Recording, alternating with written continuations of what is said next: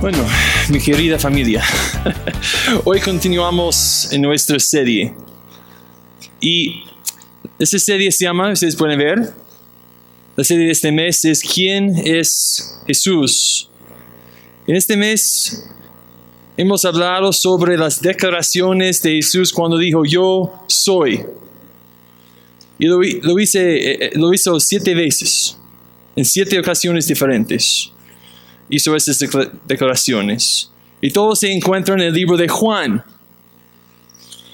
Hasta ahora hemos aprendido en esta serie que Jesús es, ahora ustedes, un resumen para ustedes, Jesús es el pan de, el pan de, ah, están conmigo, bien, es la luz del, del mundo, es la puerta y es el buen pastor. Muy bien. Y hoy estudiaremos la siguiente de sus declaraciones. Si has estado aquí los últimos domingos para escuchar las prédicas de esta serie, puedes recordar que Jesús usó estas declaraciones acerca de sí mismo para, uno, aclarar su identidad como el Hijo de Dios. Y dos, para hablar de su carácter, de quién era. No eran declaraciones de un hombre que no podía respaldarlas.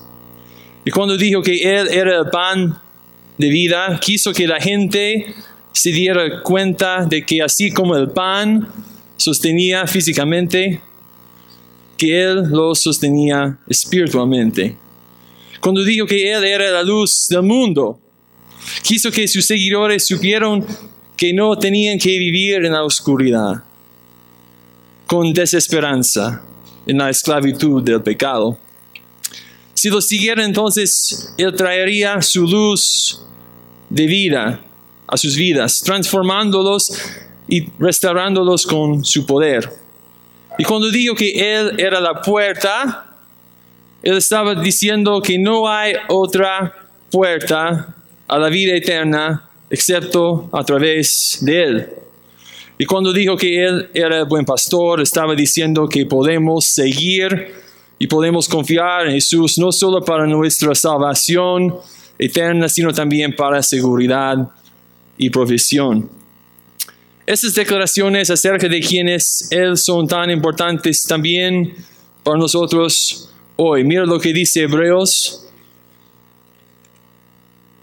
A ver, 13, 8. Dice que Jesucristo es el mismo ayer, hoy y por los siglos. Entonces, sus declaraciones de quién Él es, todavía, Él sigue así, ¿no?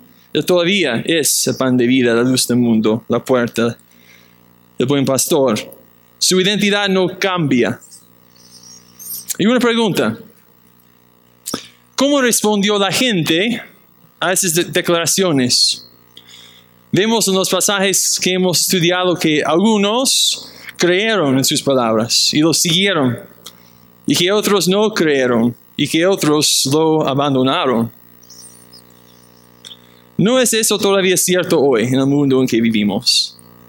Muchos escuchan el Evangelio y algunos creen y ponen su fe en Cristo y otros aún no niegan. Muchos escuchan, eh, bueno, lo mismo sucede una vez más, vamos a ver hoy en nuestra historia. Algunos ponen su fe en Él y otros todavía tienen sus dudas. Bueno, mi oración hoy día es que Dios te llene con esperanza y con gozo.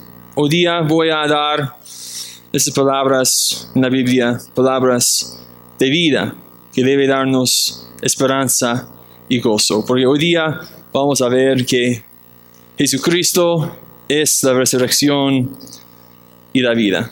Oren por favor conmigo para empezar. Padre Santo, gracias una vez más por poder estar aquí en tu casa, reunidos en familia espiritual, para adorarte, para darte, Padre, la gloria que mereces. Gracias por tu gran amor. Gracias, Padre, porque tenemos la libertad de estar aquí, de abrir la Biblia sin temor y aprender todo lo que quieres enseñarnos hoy día. Oro, Padre, por mí, una vasija rota, que me uses, Padre, para compartir las buenas nuevas de tu Evangelio. Oro, Padre, por cada hermano, cada hermana aquí, joven, niño, adulto. Gracias, Padre, porque tú has traído a cada persona. Conoces, Padre, el corazón de cada persona. Y oramos, Padre, hoy día que tu Espíritu Santo nos enseñe por medio de tu palabra. En el nombre de Jesús. Amén.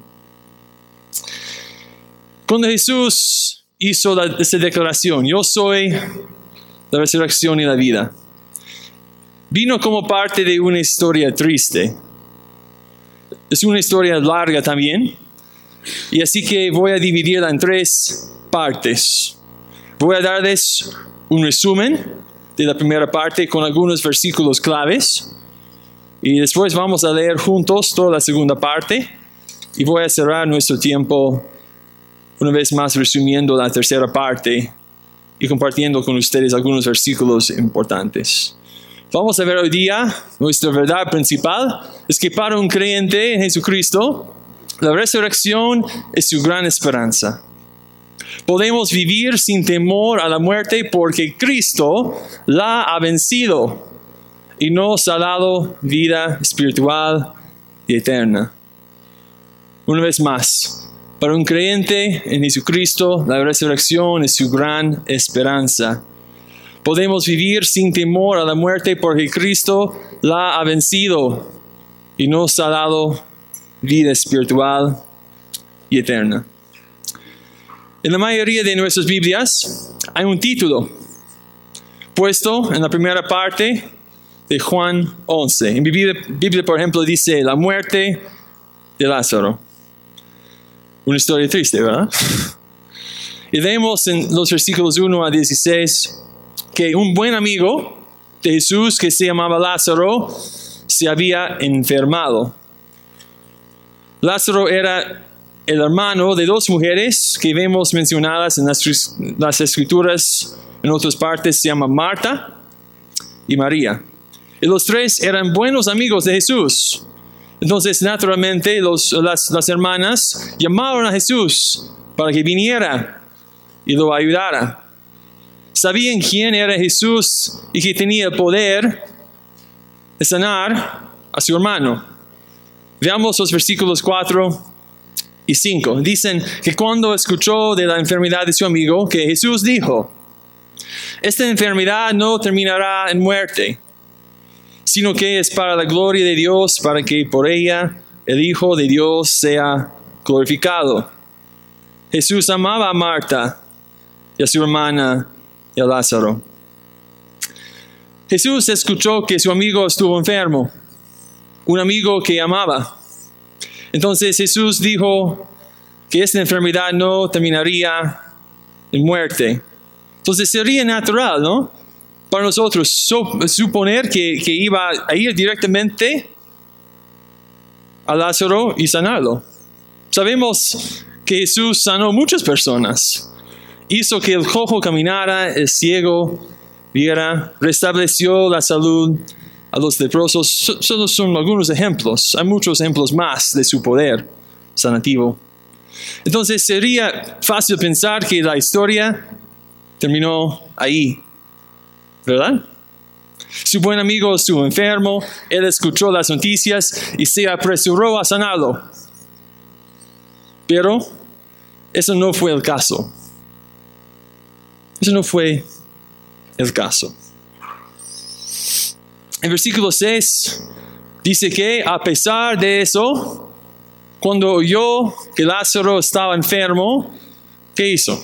Se quedó dos días más donde se encontraba. Para nosotros no tiene sentido. ¿Por qué no fue inmediatamente? Y voy a proponer algunas razones pero más tarde en la prédica. Amigos, es cierto que no siempre entendemos lo que está pasando. Cuando nos enfrentamos circunstancias difíciles, hasta que incluso cuestionamos el amor, la bondad de Dios y dónde está Él en nuestra circunstancia. Recuerdan las palabras en Isaías 55, 8 y 9. El Señor dijo, porque mis pensamientos no son los de ustedes, ni sus caminos son los míos, afirma el Señor. Mis caminos y mis pensamientos son más altos que los de ustedes, más altos que los cielos, sobre la tierra. Dios tiene un plan perfecto en cada circunstancia.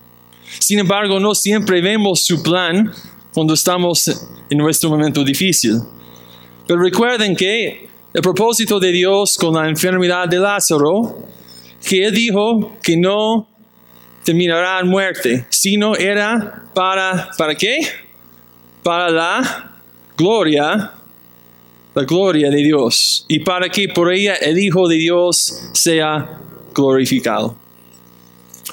Vemos en los siguientes versículos una conversación entre Jesús y sus discípulos acerca de, su viaje a la otra ciudad para visitar a Marta y María y su familia y para estar con ellos en este momento difícil. Y después de quedarse ahí durante dos días, Jesús ahora les dijo que fue por fin ahora a visitar a la familia. Y luego vemos en versículo 14 que Jesús les dijo a sus discípulos que Lázaro ya había muerto. Y luego, continúa, ¿no? El versículo 15 dice, y por causa de ustedes me alegro de no haber estado ahí. Su amigo murió y dice, me alegro. ¿Cómo puede ser? Y dice, ¿para qué? Hay una razón.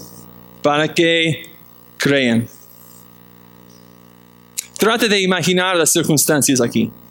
Tenemos a Lázaro, que eh, rápidamente se enfermó y murió sin que su amigo Jesús apareciera para sanarlo primero.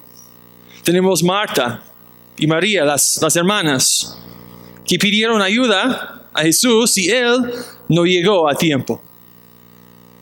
Tenemos familiares y amigos afligidos que acaban de perder un ser querido. Tenemos a los discípulos que acaban de ver a Jesús quedarse donde estaba eh, durante dos días antes de ir y ayudar a su buen amigo. Y ahora Jesús les dijo que Lázaro había muerto. Y que Jesús estaba alegre de no haber estado ahí. ¿Sí entiende? Muy interesante. Y con este contexto llegamos a nuestro pasaje principal de hoy. Por favor, sígame mientras leo los versículos 17 a 37. Dice, a su llegada Jesús se encontró con que Lázaro llevaba ya cuatro días en el sepulcro. Betania estaba cerca de Jerusalén como a tres kilómetros de distancia, y muchos judíos habían ido a casa de Marta y de María para darles el pésame por la muerte de su hermano. Cuando Marta supo que Jesús llegaba, fue a su encuentro, pero María se quedó en casa. Señor, le dijo Marta a Jesús, si hubieras estado aquí, mi hermano no habría muerto. Pero yo sé que aún ahora Dios te dará todo lo que le pidas tu hermano resucitará, le dijo Jesús. Yo sé que resucitará en la resurrección en el día final, respondió Marta. Entonces Jesús le dijo, yo soy la resurrección y la vida. El que cree en mí vivirá, aunque muera. Y todo el que vive y cree en mí no morirá jamás. ¿Crees esto? Sí, Señor. Yo creo que tú eres el Cristo, el Hijo de Dios, el que había de venir al mundo. Dicho esto, Marta regresó a la casa llamando a su hermana María, le dijo en privado, el maestro está aquí y te llama. Cuando María oyó esto, se levantó rápidamente y fue a su encuentro. Jesús aún no había entrado en el pueblo, sino que todavía estaba en el lugar donde Marta se había encontrado con él. Los judíos que habían estado con María en la casa dándole el pésame, a ver que se había levantado y había salido de prisa, la siguieron, pensando que iba al sepulcro a llorar. Cuando María llegó a donde estaba Jesús y lo vio, se arrojó a sus pies y le dijo, Señor, si hubieras estado aquí, mi hermano no habría muerto. Al ver llorar a María y a los judíos que la había acompañado, Jesús se turbó y se conmovió profundamente. ¿Dónde lo han puesto? preguntó. Ven a verlo, Señor, le respondieron. Jesús lloró. Miren cuánto lo quería, dijeron los judíos. Pero algunos de ellos comentaban, este que le abrió los ojos al ciego, no podría haber impedido que Lázaro muriera. Hoy día vamos a ver tres cosas. Vamos a ver una profunda verdad. Número uno. Descubrimos en el versículo 17 que cuando Jesús por fin llegó al lugar, que Lázaro ya había estado muerto por cuatro días. Marta, la hermana, escuchó la noticia de que Jesús venía y salió corriendo a su encuentro. Y cuando ella lo vio, ¿cómo crees que se sintió? Él le dijo, si hubieras estado aquí, mi hermano no habría muerto. Ustedes pueden sentir la, tristeza, la confusión y de repente la, frustración. Algo como, ¿por qué, ¿por qué no has venido antes? Sin embargo, luego dijo en el versículo 22, pero sé que aún ahora Dios te dará lo que le pidas. ¿Por qué le dijo esas cosas? Marta no entendía sus circunstancias, pero siguió firme en su fe. Marta creía que Jesús podría haber sanado a su hermano y ella creía en quién era realmente Jesús. Entonces Jesús le dijo en el versículo 23, tu hermano resucitará. Y ahora nosotros tenemos una ventaja. Sabemos el final de esta historia. Sabemos que en poco tiempo eh, Jesús resucitaría a Lázaro, una resurrección corporal que le permitiría estar una vez más con su familia en la tierra. Fue un milagro increíble, vamos a verlo. Sin embargo, Marta no sabía al final de la historia y parecía no entender completamente las palabras de Jesús. En el versículo 24 ella dijo, yo sé que resucitará en la resurrección, en el día final. Marta estaba hablando de, un día en el futuro que conocía por pasajes del Antiguo Testamento. No vamos a leerlos, pero si quieres notar, en Job 19, 25, 26 y Daniel 12, 2. Y estos pasajes hablan del día en el futuro cuando los cuerpos terrenales de los creyentes serán resucitados. Y la Biblia en el Nuevo Testamento nos cuenta aún más sobre ese día. Aquí en primera de Tesalonicenses 4, 13 a 17. Dice, hermanos, no queremos que ignoren lo que va a pasar con los que ya han muerto, para que se entristezcan como esos otros que no tienen esperanza. ¿Acaso no creemos que Jesús murió y resucitó? Así también Dios resucitará con Jesús a los que han muerto en unión con Él. El Señor mismo descenderá del cielo con voz de mando, con voz de arcángel y con trompeta de Dios, y los muertos en Cristo resucitarán primero. Luego, los que estemos vivos, los que hayamos quedado, seremos arrebatados junto con ellos en las nubes para encontrarnos con el Señor en el aire. Y así, hermanos, estaremos con el Señor para siempre. Marta entendió que el cuerpo de Lázaro algún día sería resucitado. Pero no entendió que en esta circunstancia se estaba refiriendo a, su resurrección corporal este mismo día. Entonces Jesús le respondió diciéndole a esta verdad tan importante, tan profunda. En versículo 25 y 26, Jesús le dijo, yo soy la resurrección y la vida. El que cree en mí vivirá aunque muera, y todo el que vive y cree en mí nunca morirá. Y después hace su pregunta, ¿crees esto? Hermanos, escuchen esta verdad. Escuchen esta verdad. Jesús dijo que Él es la resurrección y la vida. Él dijo aquí que el que cree en Él vivirá, aunque muera. Él dijo que todo el que vive y cree en Él nunca morirá. Algunos de ustedes aquí hoy podrían preguntar, pastor, ¿cómo puede ser? No entiendo. Jesús aquí está hablando de quién es y qué hace, como lo hizo en todas sus declaraciones de yo soy. Un pastor estadounidense se llama Skip Heitzig lo pone así. La resurrección no es un evento, la resurrección es una persona. En Él, la resurrección. Todos sabemos que un día nuestros cuerpos mortales morirán. Tú y yo.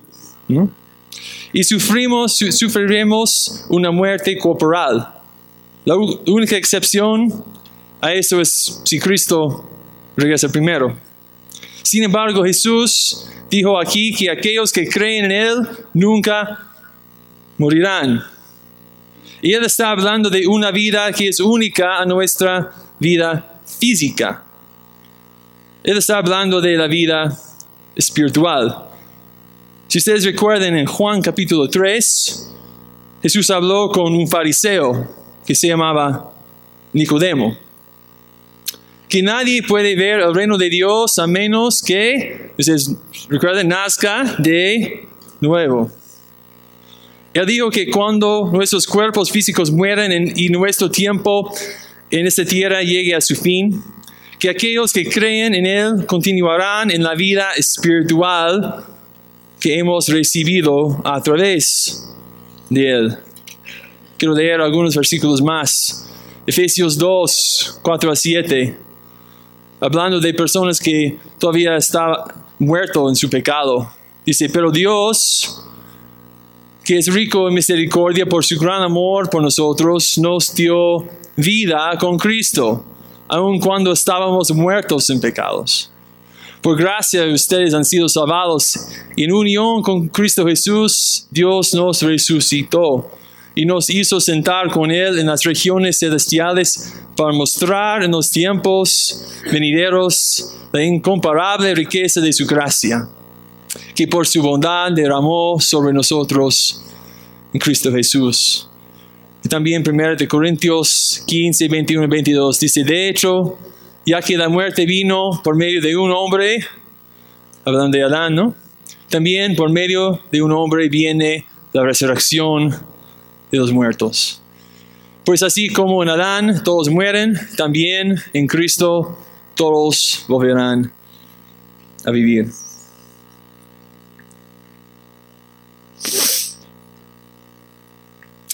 Hermanos, si están aquí hoy, si han puesto su fe en Cristo, yo espero que ustedes estén llenos de esperanza no solo es una verdad de la Biblia, es una verdad profunda. Una pregunta, ¿este texto te da esperanza, amigos? Esta declaración de quién es Cristo te da esperanza, que Él es la resurrección y la vida. Sabemos que nuestro futuro es seguro. Podemos esperar estar con nuestro Dios para siempre. Podemos esperar estar con Él que no escatimó ni su propio Hijo, sino que lo entregó por todos nosotros. Podemos esperar estar con Él que nos dio vida espiritual y vida eterna. De eso, hermanos, digo, aleluya. Alabado sea nuestro Dios. Esta verdad tiene un significado eterno y da esperanza y seguridad a todos los que creen. Así que hoy te haré la misma pregunta que Jesús le hizo a Marta. ¿Crees tú? ¿Crees tú que Jesús es la resurrección y la vida? Marta lo hizo. Ella respondió en el versículo 27, sí Señor, creo que tú eres el Cristo, el Hijo de Dios, que iba a venir al mundo.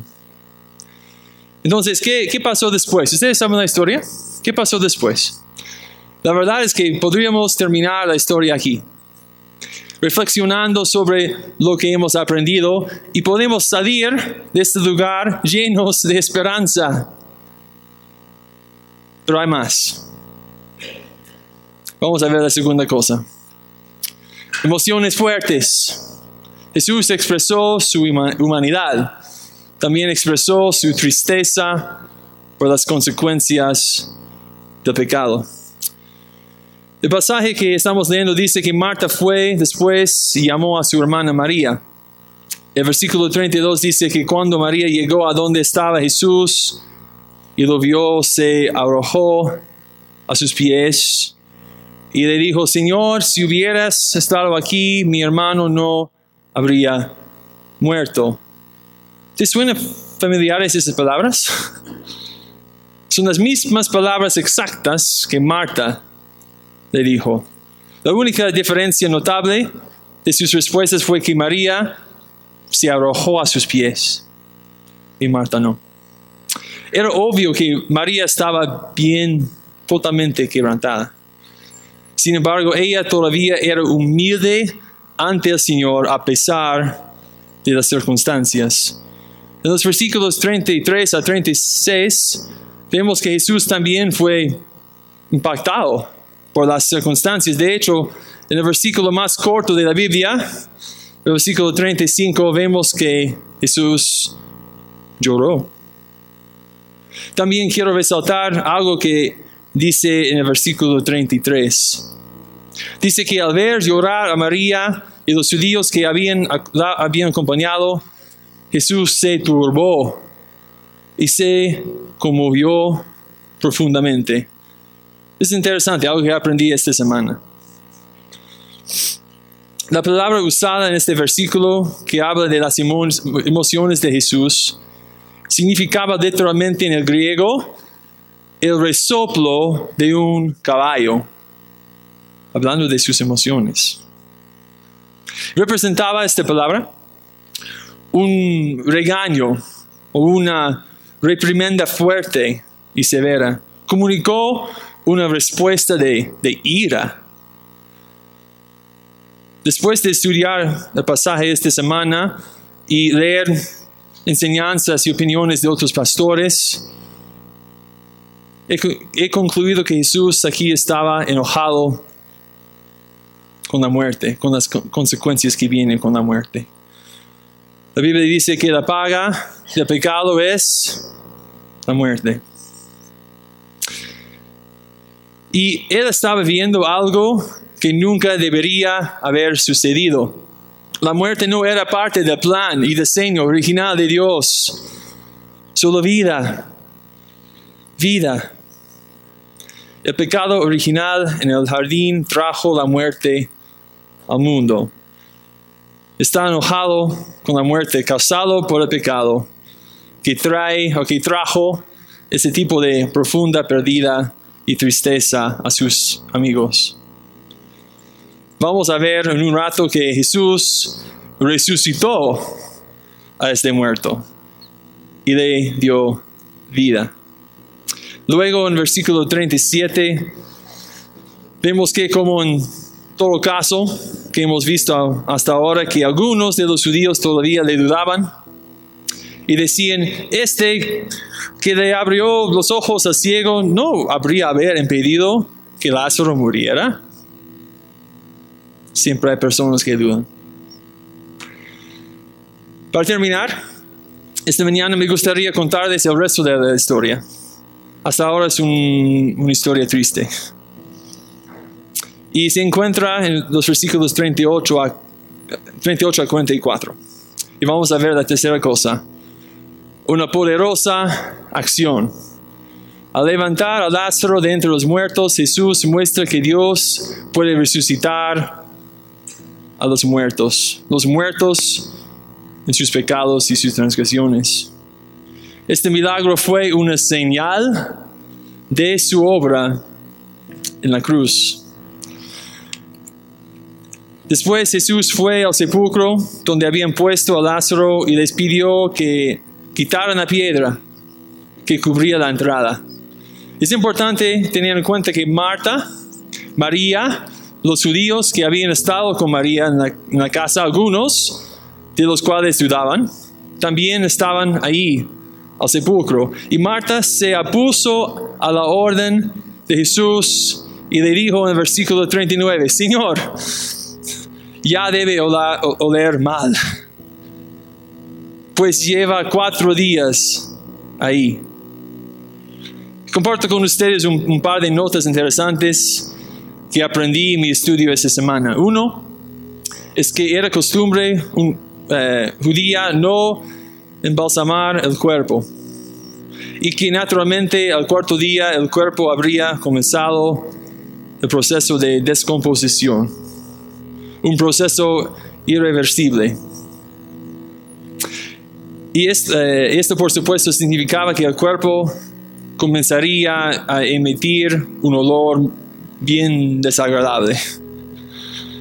Una segunda cosa interesante que aprendí es que en esos días había una creencia pagana, pagana, de que el espíritu del cuerpo permanecería sobre el cuerpo de un muerto con la esperanza de, la, de una resucitación.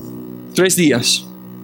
Como si la persona realmente no hubiera muerto y pudiera volver a la vida. Sin embargo, dijeron al cuarto día que, bueno, ya estaba muerto. Todos abandonaron la esperanza y declararon oficialmente la persona muerta, muerta. ¿Ustedes recuerdan cuando Jesús esperó los días antes de ir a ver a Lázaro? Tal vez estas dos cosas que acabo de mencionar nos ayudan a entender por qué esperó. El cuerpo de Lázaro ya había comenzado su proceso de descomposición. Incluso según los paganos, no había posibilidad de que recuperara la vida. Entonces Jesús dice en el versículo 40, no te dije si, que si crees verás la gloria de Dios. Les dice en otras palabras, amigos, les dije antes que eso no terminaría en muerte, pero que a pesar de lo que ven ahora, eso es para la gloria de Dios. Y vemos que esta trágica y triste historia iba a tener una conclusión feliz. No solo veremos, hermanos, a un hombre resucitado y otra vez con su familia, que había muerto cuatro días, sino que veremos la gloria de Dios revelada. Entonces, para continuar la historia, quitaron la piedra y Jesús oró. El versículo 42 dice que Él oró para que la gente presente creera. Para que no hubiera ninguna duda de quién estaba haciendo este milagro. Era algo que solo Dios podría haber hecho. Y luego gritó en voz alta, Lázaro, sal fuera. A un muerto, imagínense. Y el hombre muerto salió, dice en versículo 44, salió del sepulcro hecho vivo por Jesús.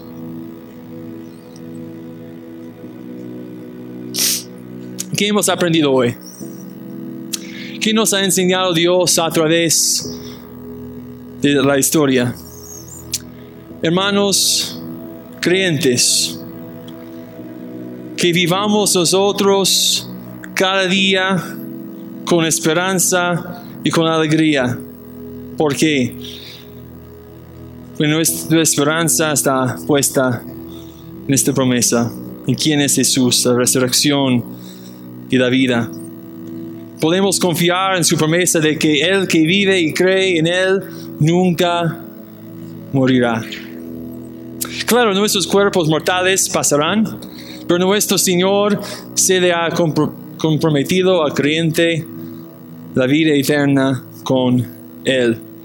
Mira Romanos 8:11, dice, y si el espíritu de aquel que levantó a Jesús de entre los muertos vive en ustedes, el mismo que levantó a Cristo de entre los muertos también dará vida a sus cuerpos mortales por medio de su espíritu que vive en ustedes.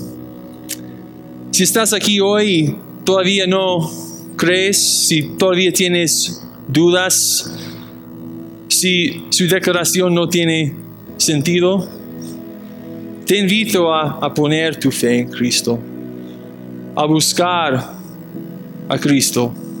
La Biblia dice que si no has sido de nuevo, por gracia, a través de la fe en Jesús, que todavía estás muerto espiritualmente en tus transgresiones y tus pecados. Que tú estás sin esperanza, incapaz de salvarte a ti mismo, justo como Lázaro. Había estado en la tumba cuatro días, su cuerpo ya había comenzado a pudrirse. Y una pregunta, ¿qué pudo haber hecho Lázaro para resucitarse? Nada. Para salvarse, nada. Jesús le dio vida. ¿Qué puedes hacer tú entonces para salvarte a ti mismo? La respuesta es igual. Nada. Pero hay esperanza porque Dios puede darte vida. Y Dios puede darte vida hoy. El milagro fue una señal de su obra en la cruz. Cristo en la cruz derramó su sangre por mí, por ti. Murió y resucitó para demostrar que Él tiene todo el poder y que ha vencido a la muerte. Hermanos, adoramos al Cristo resucitado. Y como esto es cierto, podemos estar seguros de que Él puede darnos vida, vida verdadera. Para terminar, quiero mencionar una cosa más. Muchos comentaristas y pastores han notado algo interesante. Dicen que Jesús específicamente llamó a Lázaro por su nombre. Lázaro, sal fuera, ¿no? Dicen que si hubiera querido, podría haber llamado a cada uno de los cadáveres en este cementerio, para que salieron y podrían haber dado vida a cada uno de ellos como lo hizo con Lázaro. Eso es cierto, este es el poder de nuestro Dios. Dios da vida a los muertos, los muertos espiritualmente muertos. Y nos da esperanza como creyentes para esta vida y también nos da la gloriosa vida eterna. Otra vez vamos a ver que para un creyente en Jesucristo la resurrección es su gran esperanza Podemos vivir sin temor a la muerte porque Cristo la ha vencido y nos ha dado vida espiritual y eterna. Jesús dijo, yo soy la resurrección y la vida. El que cree en mí vivirá aunque muera y todo el que vive y cree en mí no morirá jamás. Y la pregunta para ustedes esta mañana es, ¿crees esto? ¿Crees esto? Oremos, iglesia.